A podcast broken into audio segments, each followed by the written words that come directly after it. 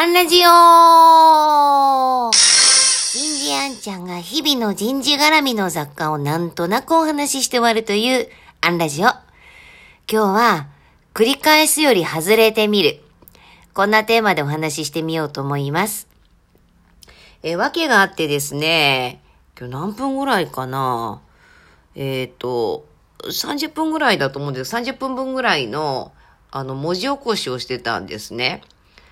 で、その30分の中に、30分もないぐらいかな。まあ、でも8人の方が喋るわけですよ。で、まあ一応動画を撮ってたのと、かつまあ昔と違ってね、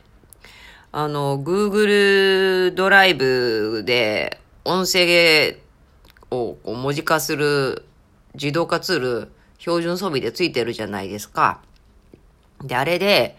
あの、ベースは取ってたんですね。まあ、それでも、随分こう変換の精度も高くなったとはいえ、こう人の話って今私が吹き込んでるこうラジオもそうですけど、あーとかうーとかいいとか入るし、やっぱ滑舌も違うし、やっぱ最後は人間が手で微修正しなきゃならないですよね。でこう8人いたから余計分かったんですけど、どんなに早口でも全然修正ないやん、この方っていう方もいらっしゃれば、もうなんかね、直接私が聞いて打った方がいいよっていうぐらい、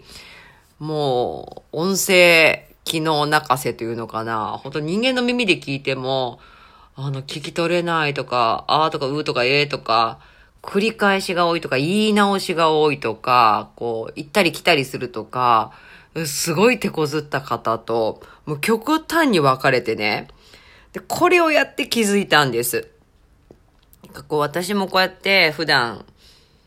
人前で言葉を使う仕事をしていますけれども、これを何遍も何遍も繰り返して、もちろん場数を踏んで、上手になるっていうことも大事なんですが、そこじゃなくてこういう文字起こしをするとね、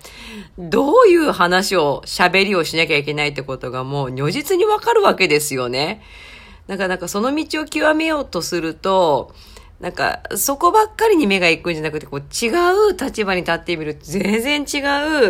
う。しかしなんかそこにつながる経験、その経験の多様さが、むしろプロをえー、作るんだなっていうことをすごい実感した、えこの時間でした。ほんとこう人生にね、無駄ってないよね。